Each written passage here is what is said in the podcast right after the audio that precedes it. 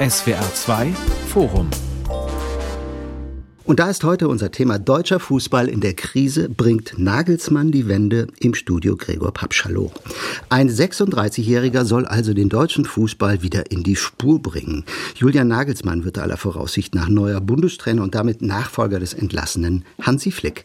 Der DFB verhandelt noch, aber eine Verpflichtung scheint nur noch Formsache. Mit Leipzig und München hat Nagelsmann in der Bundesliga große Erfolge gefeiert. Die Frage ist, kann er auch Nationalmannschaft in diesen schwierigen Zeiten schafft er es, diesem Team wieder Leben und Spirit einzuhauchen, das Publikum zu begeistern. Daran ist sein Vorgänger offenbar gescheitert. Zu albtraumhaft war das frühe Ausscheiden bei der WM in Katar. Jetzt sind schnelle Erfolge gefragt. Im nächsten Jahr ist Europameisterschaft im eigenen Land. Da darf so eine Blamage sich nicht wiederholen. Ist Nagelsmann dafür der Richtige? Was braucht der deutsche Fußball, um wieder erfolgreich zu werden? Das fragen wir heute hier im Forum. Und mit dabei ist Christoph Biermann, Reporter beim Fußballmagazin Elf Freunde. Ich begrüße Professor Dr. Rainer Moritz, Fußballbegeisterter Leiter des Literaturhauses in Hamburg und aus der SWR Sportredaktion ist Achim Scheu bei uns. Seit fast einem Vierteljahrhundert moderiert er die Bundesliga-Sendung SWR1 Stadion. Herr Scheu, verpflichtet wird offenbar der jüngste Bundestrainer der Geschichte. Eine gute Lösung? Auf den ersten Blick auf jeden Fall, weil er ist ähm, ein absoluter Fachmann, das hat er schon bewiesen, obwohl er erst 36 Jahre alt ist. Darüber, glaube ich, äh, werden wir später auch noch das eine oder andere Wort verlieren über sein Alter. Mhm. Aber er hat ja nun sowohl in Hoffenheim als auch in Leipzig als auch in München gezeigt, dass er was von, äh, vom Fußball versteht. Und äh, das ist erstmal eine gute Voraussetzung, um Bundestrainer zu werden. Rainer Moritz, ich habe im Netz ein paar nette Kommentare zur Personalie Nagelsmann gelesen, unter anderem den nach Berti, Rudi, Klinsi, Yogi und Hansi, der erste Bundestrainer, der nicht wie ein Wellensittich klingt. Sind mit Nagelsmann die niedlichen Zeiten im Fußball vorbei? Das ist sprachlich schon mal ein großer Fortschritt. Das haben die Kommentatoren, glaube ich, richtig erkannt. Es ist wirklich nicht die Zeit jetzt für ruhige Epochen. Es geht ganz um klar um Dinge, die jetzt sofort entschieden werden müssen. Deswegen war es ja auch so wichtig, dass diese Personalie schnell entschieden wird. Ich habe mich gewundert vor drei Tagen, als der DFB da verkündet hat, er, man wolle erst mal ein Profil erstellen, als sei es jetzt etwas ganz Neues, dass da eine Krise herrscht. Diese Krise gab es im Juni schon. Aber nun ist die Personalie dann doch schneller als gedacht entschieden worden. Und äh, auf, auf ein Nagi oder ähnliches müssen wir wir uns zum Glück nicht einstellen. Herr Biermann, Nagelsmann, nicht die Traumlösung des DFB. Das wäre Jürgen Klopp in Liverpool gewesen. Aber Nagelsmann ist ein toller Trainer, sagt eben dieser Jürgen Klopp. Trauen Sie ihm die Nationalmannschaft zu? Ja, auf jeden Fall. Also äh, meine Vorredner haben es ja schon gesagt, dass äh, Julian Nagelsmann jetzt über, ich glaube, inzwischen acht Spielzeiten auf höchstem Niveau bewiesen hat, dass er es kann. Und es ist ja jetzt auch kein Hexenwerk, die deutsche Nationalmannschaft richtig einzustellen. Und ich glaube, er bringt dazu eine Menge mit. Hm, kein Hexenwerk, die äh, Mannschaft einzustellen, Herr Moritz, sagt Herr Biermann gerade. Das klingt nach einer einfachen Aufgabe. Das ist einerseits richtig, das verstehe ich, was mhm. Äh, Christoph Biermann äh, durchaus äh, meint mit dieser Bemerkung. Äh, wir haben Spieler, die eigentlich geeignet sein müssten. Das hat uns ja schon in den letzten ein, zwei Jahren immer gewundert, dass diese Spieler, die international in großen Vereinen spielen, sehr erfolgreich dort spielen, viele Titel geholt haben, im Verbund der Nationalmannschaft plötzlich so schwächeln und keine Einheit hergestellt werden kann. Das war, glaube ich, auch ein großer Schwachpunkt von Hansi Flick. Dieses ständige Experimentieren, dieses ständige auch in der Verteidigung, plötzlich Schlotterbeck nach außen zu stellen. Also lauter solche Sachen, als es um die Sache ging, als es ernst ging plötzlich. Und ich glaube, äh, das Hexenwerk besteht allerdings jetzt darin, auch Stimmung zu entfachen. Sie haben den Namen Jürgen Klopp schon fallen lassen. Mhm. Das wäre natürlich, was die Emotionalisierung angeht, das ist ja das Schlagwort dieser Tage, natürlich äh, die Traumlösung gewesen. Nagelsmann steht nicht für diese Art von Emotion, aber wie Christoph Wiermann es gesagt hat, er soll ja dieses Team jetzt auch taktisch und spielerisch voranbringen und dazu ist durchaus noch Zeit. Ja, Herr Scheu, Emotionalisierung, gutes Stichwort. Ist das das Wichtigste für den neuen Trainer? Ja, also ich äh, sehe es mal so, jeder, der zur Nationalmannschaft eingeladen wird, kann ja Fußball spielen. Also der hat äh, Nachwuchsleistungszentren durchlaufen und ist bei seinen Vereinen äh, jeweils ein Top-Spieler. Also warum soll der plötzlich zur Nationalmannschaft eingeladen werden und dann das Kicken verlernen, wenn er äh, quasi den, den, den Adler auf der Brust trägt, ob auf der Trainingsklamotte oder auf dem Trikot. Und Julian Nagelsmann kennt sich natürlich auch mit Spielern auf diesem Niveau aus. Das haben wir jetzt ja schon gesagt. Hoffenheim, Leipzig, München. Also warum soll er nicht in der Lage sein, da entsprechend Emotionalität reinzubringen. Mhm. Klar, die Kabinenansprachen von Jürgen Klopp sind etwas Besonderes. Das waren sie in Mainz, in Dortmund, in Liverpool, egal wo. Und er ist einfach ein emotionaler Typ und ein Menschenfänger. Nagelsmann kommt er etwas ähm, ja, biederer daher. Aber natürlich ist er in der Lage, äh, derartige Mannschaften mitzunehmen. Ähm, wie er das genau macht, ist ja nun, ja, wir haben es angesprochen, kein Hexenwerk. Schaut mal mal in die Dokumentation, die gerade bei Amazon läuft über die WM in Katar mit Hansi Flick.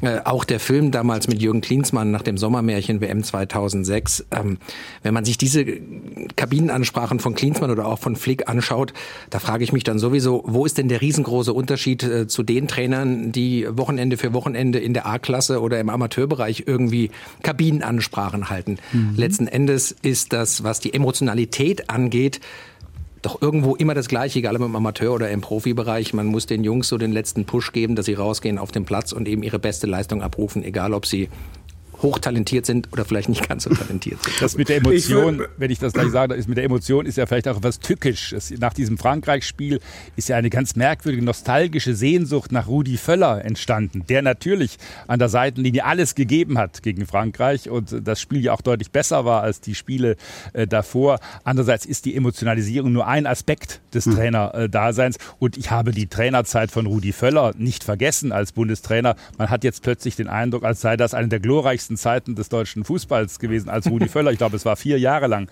dort an der Linie stand. Also da muss man den Ball im wahren Wortsinne flach halten und dieses Thema auch nicht überbewerten. Ich würde vielleicht auch äh, noch was zu der Emotionalisierung sagen wollen, weil ich sehe, eigentlich erst äh, äh, für den, den letzten Schritt halte. Ist ja gerade schon diese Dokumentation All or Nothing äh, angesprochen worden, die uns ja Innenansichten, ich würde sagen, für das Desaster der deutschen Nationalmannschaft bei der Weltmeisterschaft in Katar geliefert hat. Und für mich war das Interessanteste dabei, nicht diese ja zugegebenermaßen relativ flachen Ansprachen oder auch diese äh, eher häufig verspottete Tiermetaphorik, also dass diese Nationalmannschaft sich in einen Schwarm von Graugänsen verwandeln sollte. Für mich war das Interessante zu sehen, dass Hansi Flick offensichtlich eine klare Vorstellung von dem gefehlt hat, was er den Spielern mit auf den Weg und ins Spiel mitgeben sollte. Und wenn Spieler Spieler das über eine längere Zeit sozusagen ohne guten Plan, ohne funktionierenden Plan in diese Spiele geschickt werden, dann wirken sie irgendwann auch verunsichert oder entemotionalisiert, jedenfalls nicht wie aufgepeitscht, bereit für alles äh, Mögliche. Also ich würde sagen, als erstes kommt das Fachliche und dann obendrauf nochmal diese, ähm, diese Emotionalisierung. Wie gesagt, unser Hansi Flick hat zuletzt an beiden gefehlt. Ähm, und bei Julian Nagelsmann äh, braucht man beim Fachlichen überhaupt keine Zweifel zu haben und beim äh, Emotionalisieren letztendlich auch, nicht. Ich glaube, ähm, da, wir werden ja noch über sein Alter sprechen. Mhm. Vielleicht geht es noch ein bisschen darum, sag mal, mit, mit etwas mehr Feingefühl sich äh, zu bewegen, auch in der Öffentlichkeit. Ich glaube, die Rhetorik spielt auch eine ganz wichtige Rolle. noch ein Wort zu Hansi Flick, was ja am Schluss wirklich fast unerträglich war. Äh, selbst als er nach der letzten großen Niederlage äh, gesagt hat, ich habe das noch genau im Ohr, als er befragt wird, ob er noch der richtige Trainer sei für die deutsche Mannschaft, dann hat die deutsche Mannschaft ein Spiel nach dem anderen verloren. Und Hansi Flick sagt in die Mikrofone, wir sind auf einem guten Weg und ich ich bin der richtige Trainer. Das kann ja niemand ernst nehmen, das kann kein Spieler ernst nehmen, das können auch die Zuschauer nicht ernst nehmen, wenn man ständig verliert und gesagt bekommt, wir sind auf einem guten Weg. Da kann Julian Nagelsmann, glaube ich, einiges besser machen. Mhm. Wenn ich noch einen Satz sagen darf zur Emotionalität eines Trainers. Ich äh, hatte äh, das Glück, Jürgen Klopp hier in Mainz, als er Trainer bei Mainz 05 war, einige Jahre tatsächlich begleiten zu können. Und auch die Spieler, die damals noch deutlich nahbarer waren, äh, als die heutige Generation Profifußballer es ist, eben auch äh, kennenzulernen.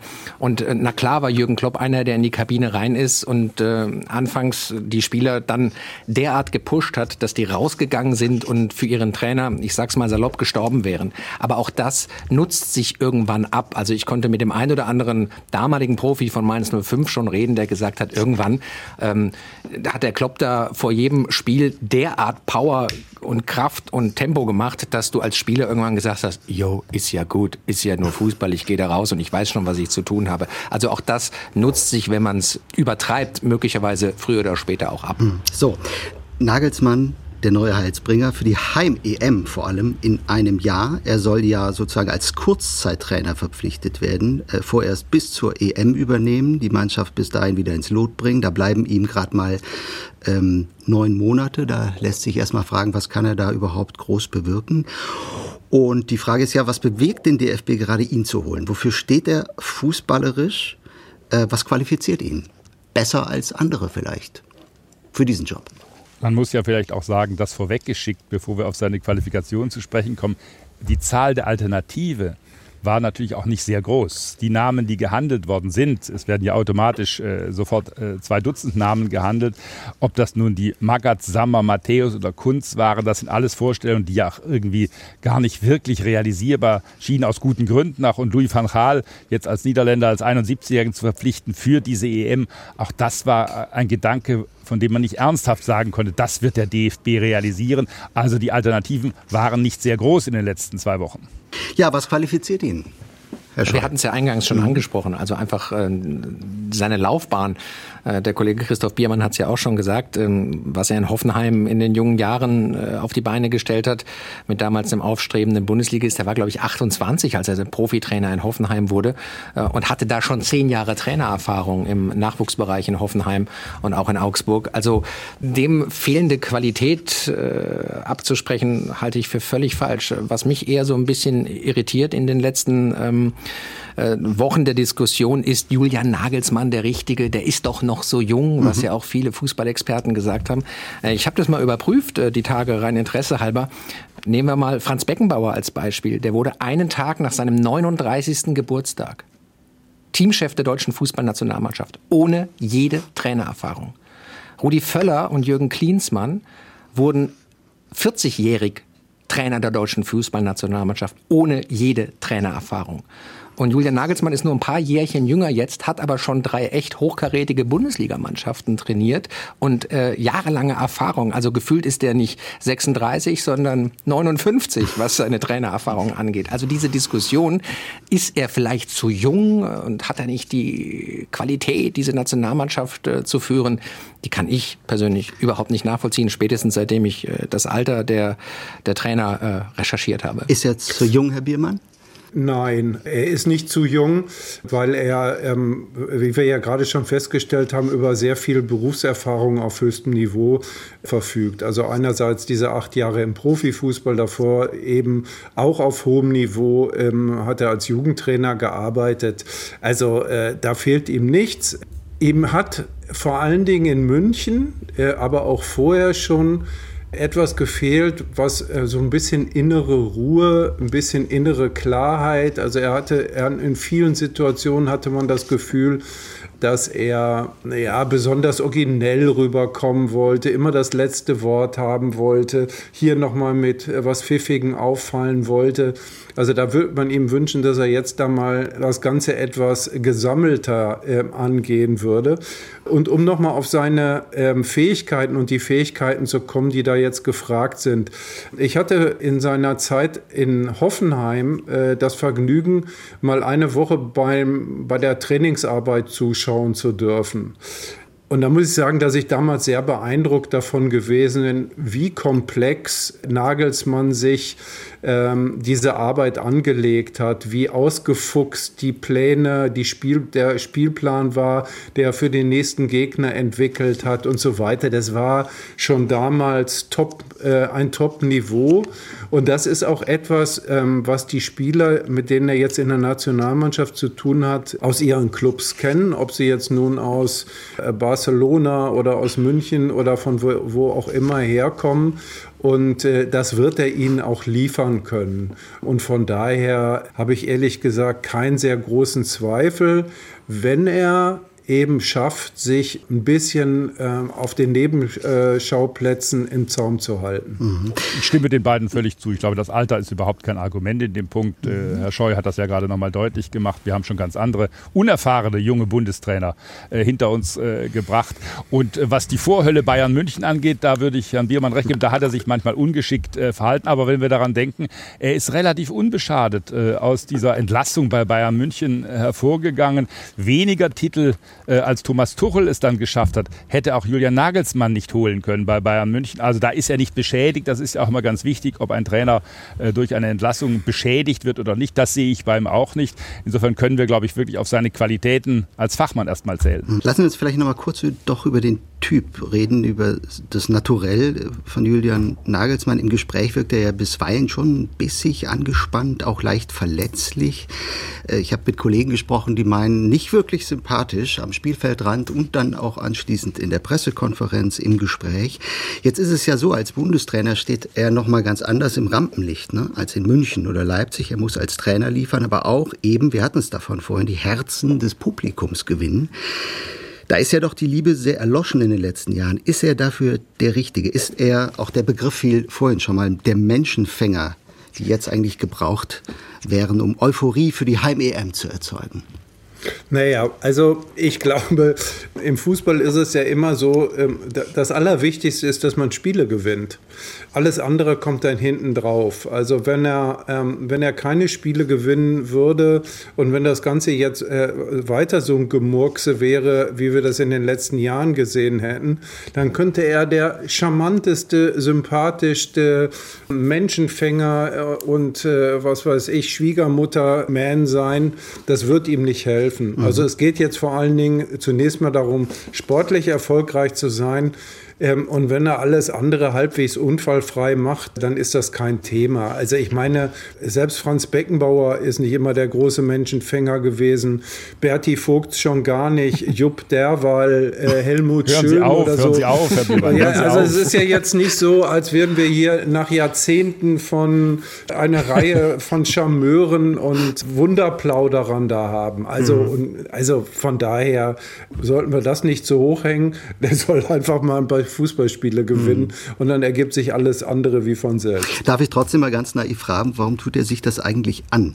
Er hätte ja früher oder später, eigentlich eher früher als später, auch wieder einen Top-Club trainieren können, viel mehr Geld verdienen können. Er hätte auch gar nichts machen können, dann hätte er immer noch mehr Geld verdient. Mhm. Fürs Nichtstun nämlich als äh, beurlaubter Trainer vom FC Bayern München, als er jetzt wahrscheinlich vom DFB bekommt.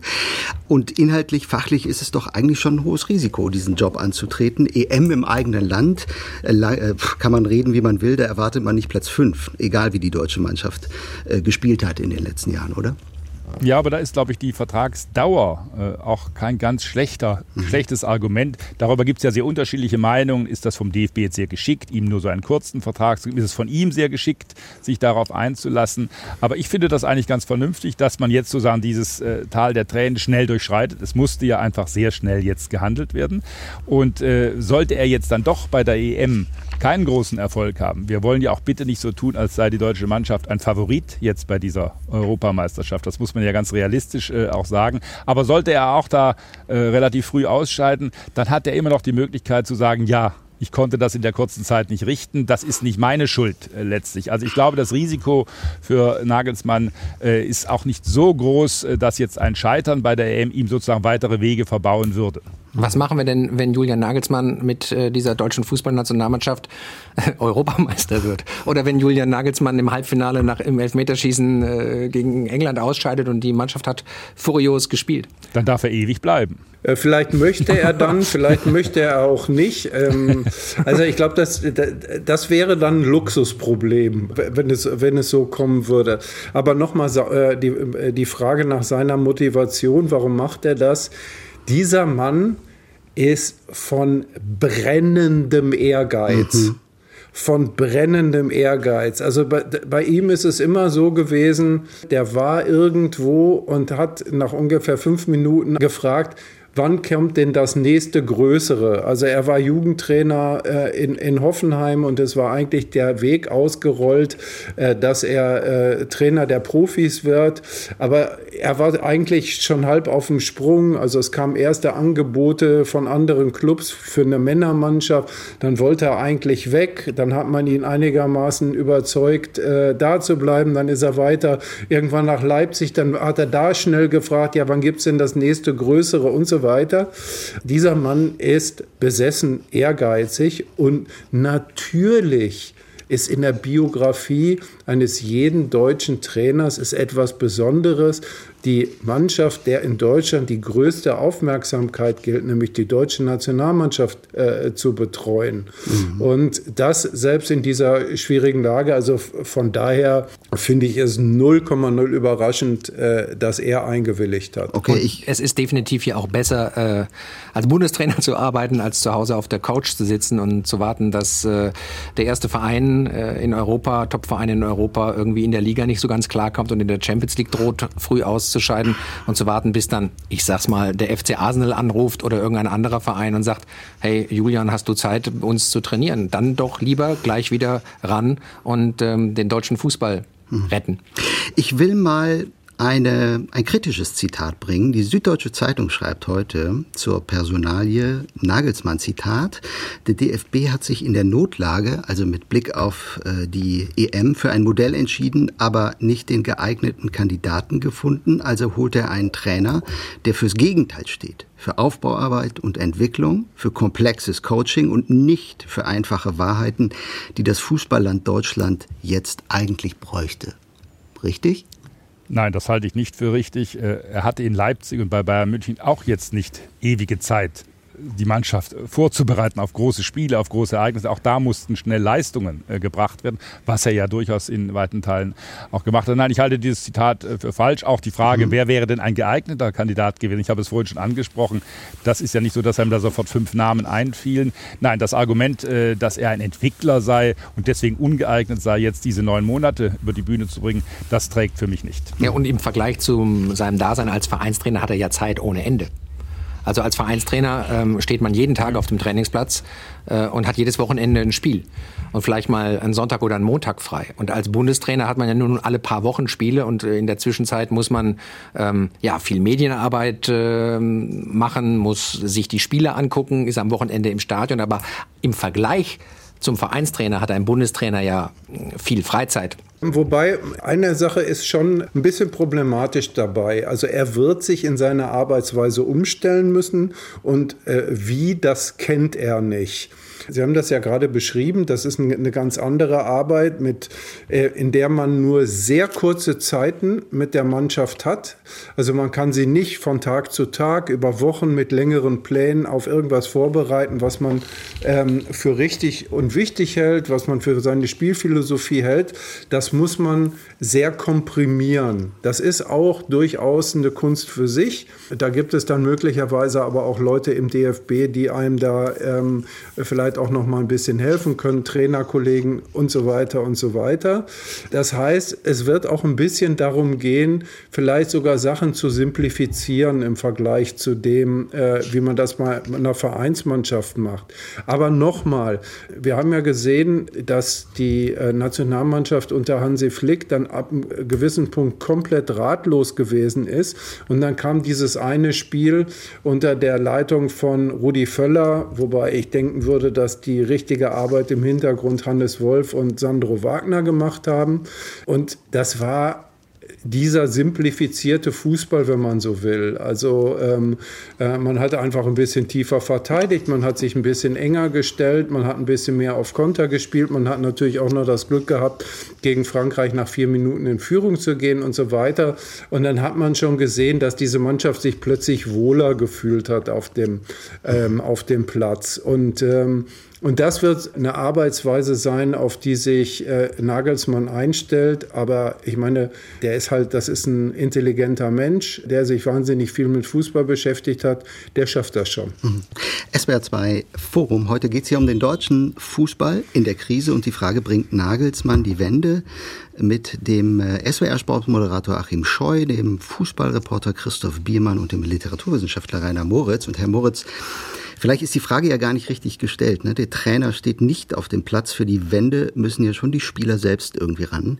Und da war der Eindruck zuletzt immer wieder, diese oft so hochgelobte Mannschaft hat zwei, wenn nicht mehrere Gesichter. Wir haben die Niederlage gegen Japan erlebt, die desaströse, dann der 2 zu 1 Sieg gegen Frankreich. Fast dieselben Spieler auf dem Platz, aber eine ganz andere Mannschaft, ein anderes, viel besseres Spiel. Wie ist das zu erklären? Doch nicht nur mit dem Trainer, oder?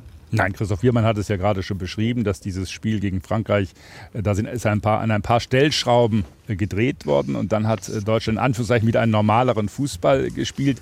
Man hat, glaube ich, auch den Trainer Hansi Flick eine Weile überschätzt. Er hatte diese große Startserie mit diesen Siegen gegen Mannschaften, die nun nicht unbedingt in der A-Klasse der Fußballnationalmannschaften standen.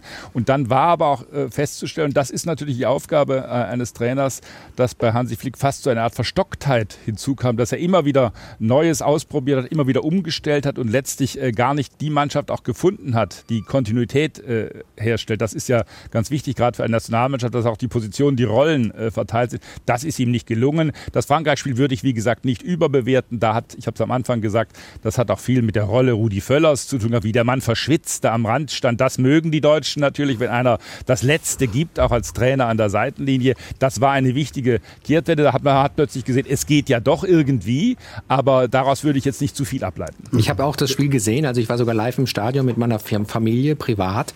Ähm, ich muss ehrlich gestehen, wir haben uns die Karten gekauft, äh, um äh, Kilian Mbappé zu sehen und nicht die deutsche Fußballnationalmannschaft zu sehen.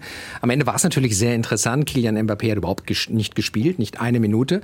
ähm, und von den 60.000, 65.000 im Stadion äh, ging von der ersten Minute an fast schon, obwohl es ja vorher diese Negativserie gab, so eine Euphorie aus. Ich glaube, der Völler war noch nicht auf dem Platz. Da hat schon das ganze Stadion gesungen. Es gibt nur einen Rudi Völler. Und die Spieler wussten, glaube ich, auch einfach, ähm, hey, Flick ist weg. Das in Wolfsburg gegen Japan vor ein paar Tagen war nichts. Jetzt kommt Frankreich und wir müssen einfach ähm, auf Teufel komm raus alles geben. Dann das äh, von Christoph Biermann angesprochene frühe Tor gegen die Franzosen. Die Franzosen kamen jetzt auch nicht top motiviert in dieses Spiel. Die haben, glaube ich, auch nicht wirklich 100 Prozent rausgehauen. Im Gegensatz dazu aber dann die deutsche Fußballnationalmannschaft, der Spielverlauf, die Fans im Rücken, diese äh, Glorifizierung von Rudi Völler hat dazu geführt, dass dieses Spiel, glaube ich, am Ende besser ähm, bewertet wird, als es tatsächlich eigentlich war. Man sollte in der Nationalmannschaft doch eigentlich immer alles geben, oder, Herr Biermann? Nicht nur in einem ausgewählten Spiel, wenn ein neuer Trainer auf der Bank sitzt. Aber, aber nochmal. Also ist das keine Auszeichnung mehr, in der Nationalmannschaft zu spielen? Nein, Sind nee, die Clubs nee, nee, vielleicht wichtiger geworden, auch für Na, die Spieler selbst? Nein, nee, nee. Also oft funktioniert die Emotionalität nicht oder dieses Alles geben nicht weil man auf dem Platz nicht ausreichend organisiert ist. Also nehmen wir mal diese Jürgen Klopp-Mannschaften, weil Jürgen Klopp ja für uns immer der, das Musterbeispiel an Intensität ist. Und man sieht diesen Mann an der Seitenlinie Zähne fletschen und auf die Brust sich klopfen und man denkt, Wahnsinn, äh, und wieder mag das nur in der Kabine gewesen sein. Diese Mannschaften von Jürgen Klopp, ob Liverpool, Dortmund oder auch schon Mainz, sind wahnsinnig gut organisiert gewesen gewesen. Das heißt, er hat es geschafft, durch taktische Vorgaben die Spieler, äh, den Spielern auch die Gelegenheit zu geben, in diese Zweikämpfe zu kommen und diese Zweikämpfe ordentlich zu führen. Mhm. Und wenn so eine Mannschaft die ganze Zeit auf dem Platz rumläuft und das Gefühl hat, ah, irgendwas stimmt doch nicht, warum spiele ich jetzt hier gegen zwei, wo ist mein nächster Mitspieler eigentlich, dann hemmt das. Und das führt dann oben auf der Tribüne zu dem Eindruck, na, die, die hauen sich ja überhaupt nicht richtig rein, was ist denn mit denen los und so weiter.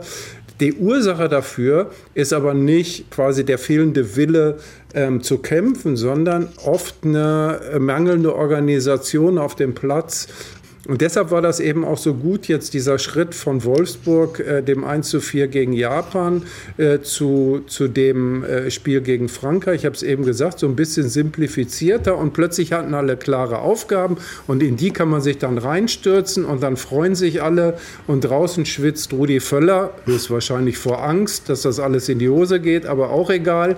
Und, ähm, und alle Menschen freuen sich und singen, es gibt nur einen Rudi Völler. Mhm. Aber der, der, der Hintergrund ist nicht, die wollen es, wollten es am Dienstag mehr als am Sonntag, sondern man hat ihnen die Bedingungen dafür geschaffen, dass, äh, dass es so ist. Und das können wir ja diskutieren jetzt. Ne? Ja, also das ist ein ganz, ganz, interessanter Punkt, Herr Moritz, wenn ich das gerade noch sagen kann. Man fragt sich ja jetzt so auch als Laie, wo steht denn jetzt eigentlich der deutsche Fußball inzwischen international? Vielleicht irgendwo, ja, im Mittelfeld. Aber dann würde mich ja interessieren, und das können wir vielleicht mal gerade durchdeklinieren. Was braucht es jetzt ganz konkret, damit Deutschland wieder wieder den Anschluss vielleicht sogar an die Spitze findet? Geht es da um Trainerphilosophien oder einzelne Akteure auf dem Platz, die vielleicht auf der falschen Position spielen? Oder ist das Wichtigste vielleicht immer noch der Teamgeist, äh, der verloren gegangen ist? Äh, wie definiert sich Größe im Fußball, unabhängig jetzt mal von den Ergebnissen? Und was ist dann die wichtigste Aufgabe jetzt von Julian Nagelsmann?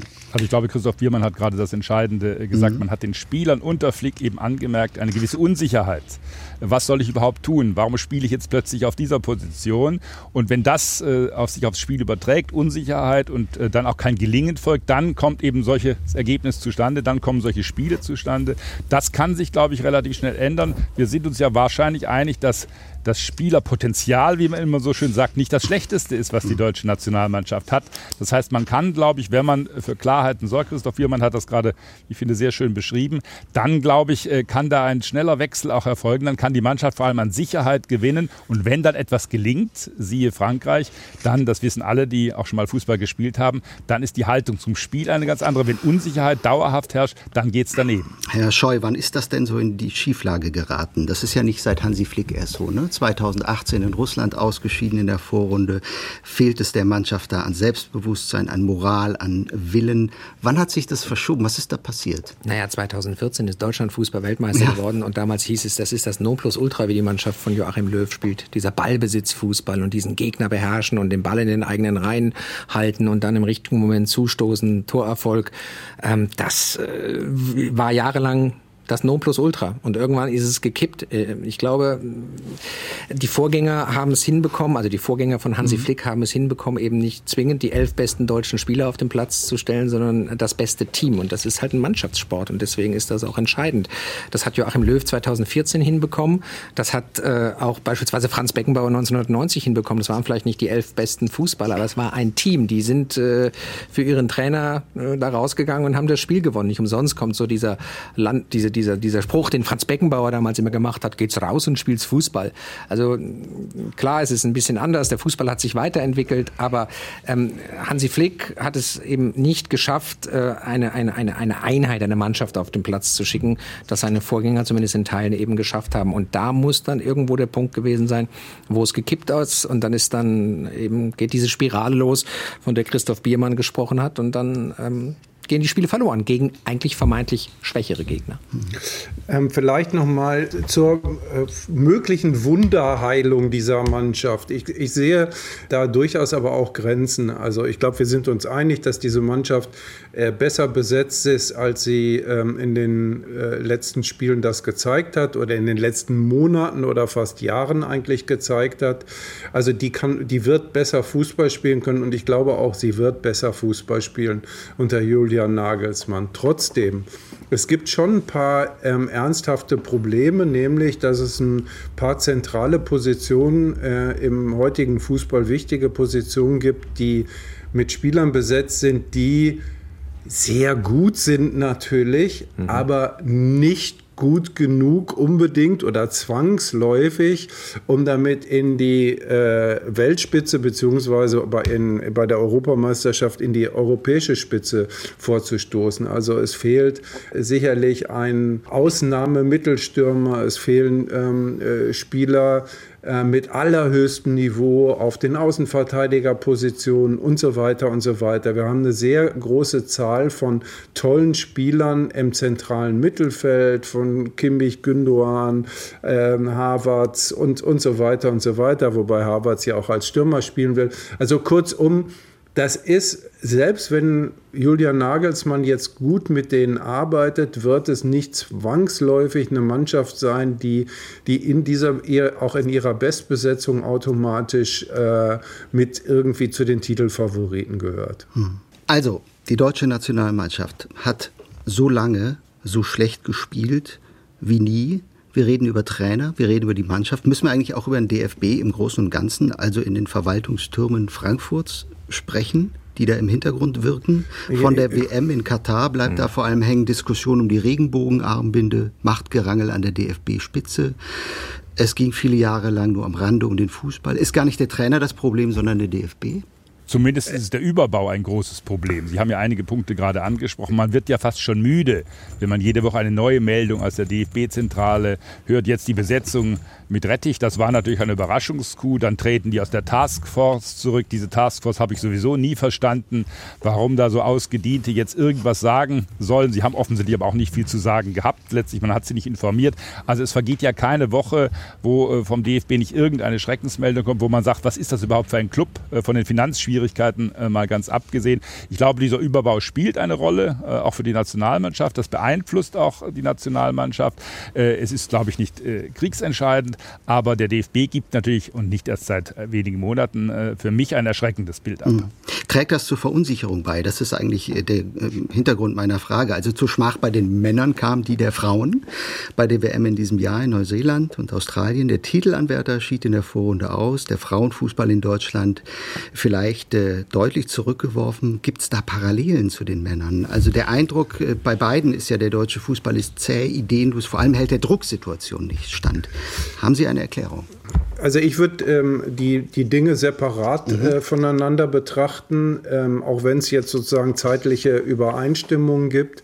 Ich glaube, ein riesengroßes Problem ist in den letzten Jahren gewesen, und das hat der DFB zugelassen, ähm, dass sich der, ähm, die deutsche Nationalmannschaft unter Oliver Bierhoffs Leitung ähm, in diesem Bereich quasi wie zu so einem abgespaceden Raumschiff geworden ist, wo dann auch irgendwie die Selbstkontrolle gefehlt hat. Also wie zum Beispiel zu sehen, äh, dass da ein Trainer tätig ist, der große Schwierigkeiten hat, der von der Mannschaft, der die Mannschaft quasi ein bisschen alleine lässt, äh, der vielleicht auch selber allein gelassen worden ist. Äh, man weiß es nicht. Aber da hat eine Selbstkontrolle gefehlt. Und ich finde es jetzt auch, Rainer Moritz hat es ja gerade schon gesagt, ich finde es eine sehr, sehr gute Personalie, dass jetzt nicht als direkter Nachfolger für Oliver Bierhoff, weil die ganzen Ämter anders zugeschnitten. Mit Andreas Rettich jemand äh, gekommen ist, der äh, viel Management-Erfahrung im Profifußball hat, äh, auf jeder Ebene.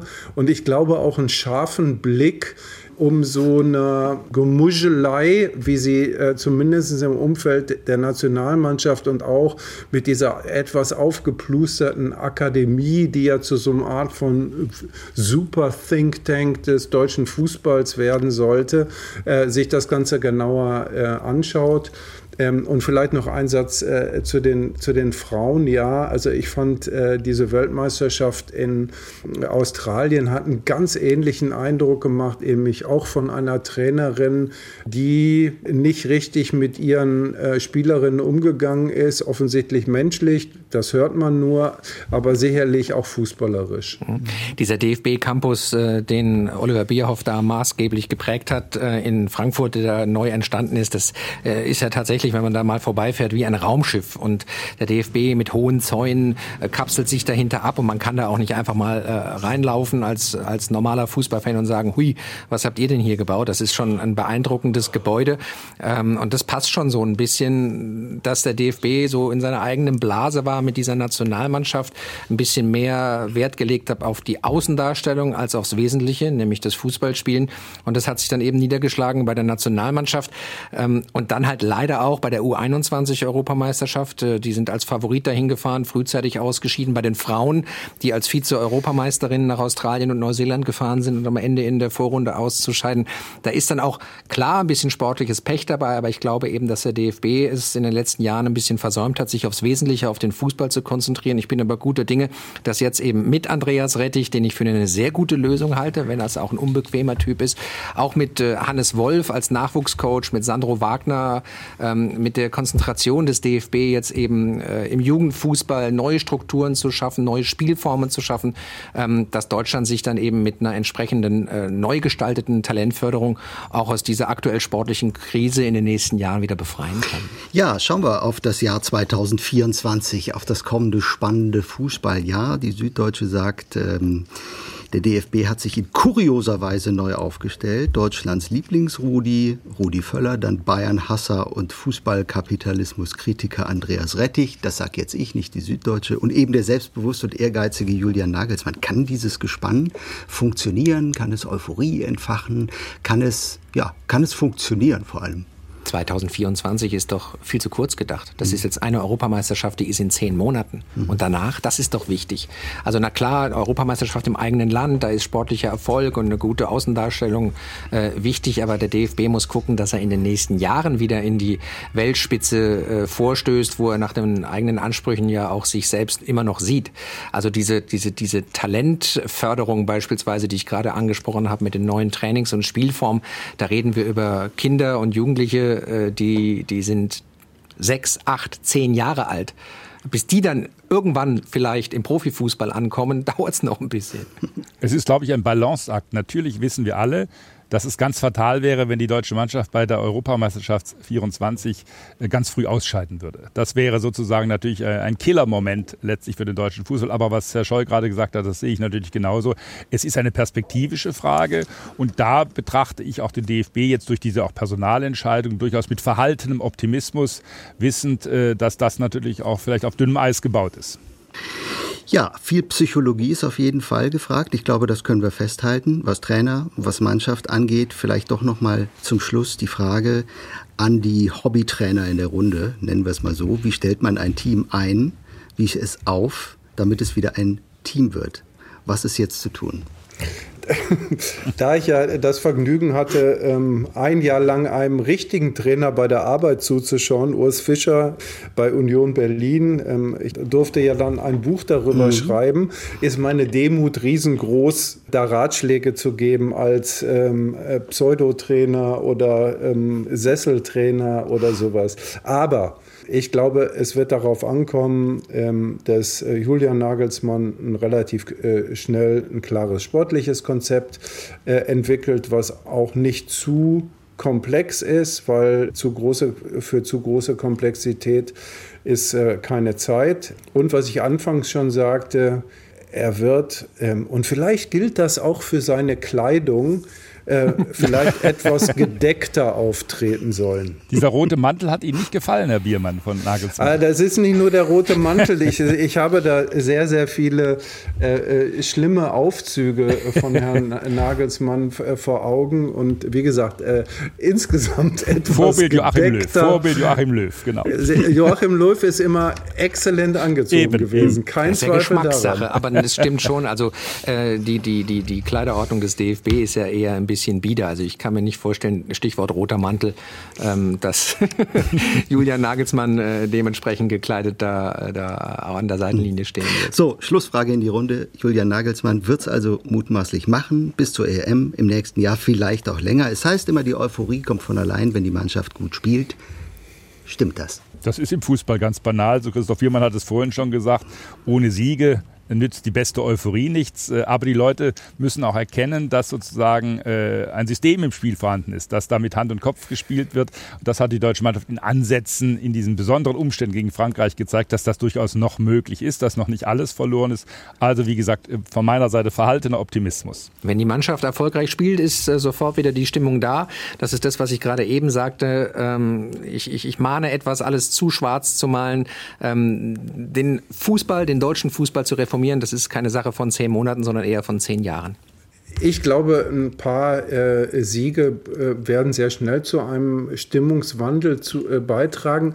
Wobei, vielleicht braucht es ja gar nicht mal einen Stimmungswandel, weil bei diesen letzten beiden Spielen, sowohl in, in, in Dortmund bei dem Sieg, aber selbst bei diesem 1 zu 4 gegen Japan, war ja ganz lange ein riesengroßer Goodwill äh, zu spüren. Und ich glaube, es gibt irgendwie ein Bedürfnis äh, des Publikums, dass das mit dieser deutschen Nation Nationalmannschaft funktioniert und nicht eins eine Sehnsucht nach Desaster, Untergang, mehr Pfiffen und so weiter. Ich glaube, die meisten Leute wollen sagen, ach, lass, das soll doch jetzt endlich mal wieder hübsch werden. Und ich glaube, äh, sie werden, das Publikum wird nach dem kleinsten Zipfel greifen und ähm, ich glaube aber, dass äh, die Mannschaft mehr als kleine Zipfel äh, liefern wird. Deutscher Fußball in der Krise bringt Nagelsmann die Wende. Das war das Forum heute. Herzlichen Dank an meine Gäste Achim Scheu aus der SWR Sportredaktion, Rainer Moritz, Leiter des Literaturhauses in Hamburg und zuletzt hat eben gesprochen Christoph Biermann vom Fußballmagazin Elf Freunde. Mein Name ist Gregor Papsch. Ich danke fürs Diskutieren und Ihnen allen fürs Zuhören.